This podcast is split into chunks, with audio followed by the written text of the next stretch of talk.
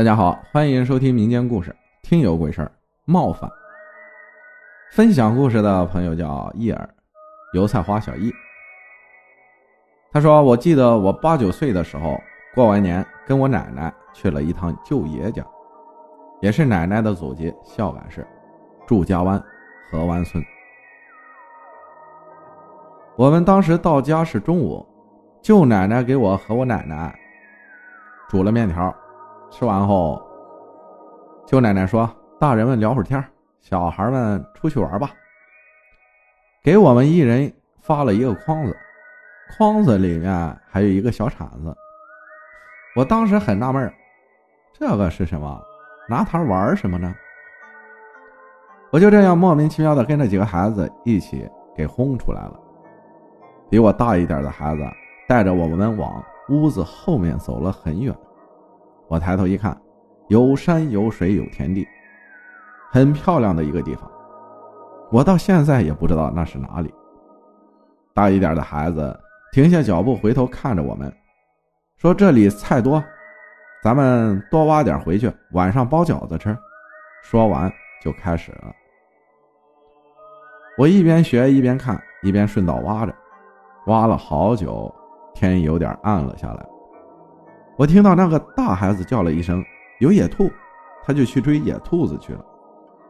我也没有理会别人，就继续挖，一边挖一边顺道挪着步伐。我又挖了好久，发现我旁边有棵树，树地下边有好多的野菜。我高兴的不得了，就开始挖。地下的全部挖完后，感觉背有点酸累，就赶紧站了起来。结果树上的蜘蛛网全缠在我头发上，我还烦躁的骂了几句，跺了跺脚，还踹了两脚树。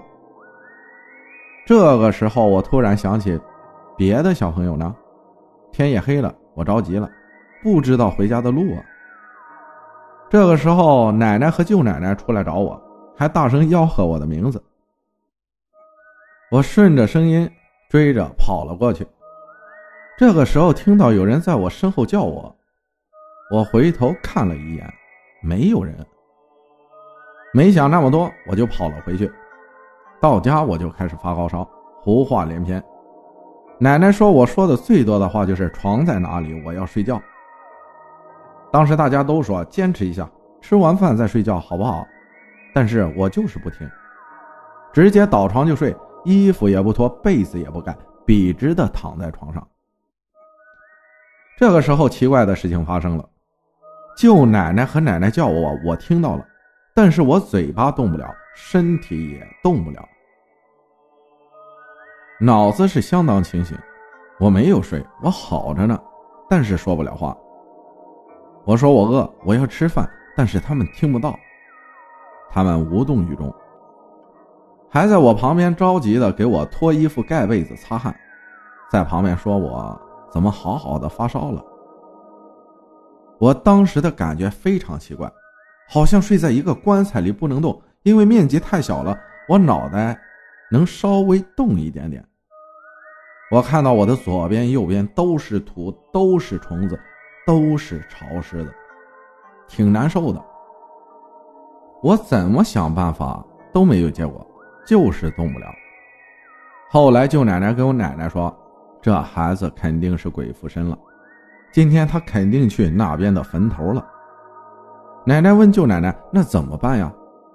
舅奶奶说：“只能等到晚上十二点，山上狼叫的时候，我在窗户这里念叨念叨，就知道哪里了。”到了晚上，我也听到狼叫了。舅奶奶就在那儿叨咕着，说的什么我也没听清楚。过了一阵子。舅奶奶跟奶奶说：“知道是哪里了，孩子冒犯了人家的坟头，明天我们去放一挂鞭炮，烧点纸钱，说说就好了。”第二天，舅奶奶带上奶奶一起去了那个坟头，做了一系列的赔礼道歉仪式。他们回来的时候，我已经从床上坐起来了。在这件事之前，我是一个无神论者，对这些。我是不相信的。自从这件事之后我明白了什么叫敬畏。感谢叶儿分享的故事这句话说的好信与不信都要心生敬畏。感谢大家的收听我是阿浩咱们下期再见。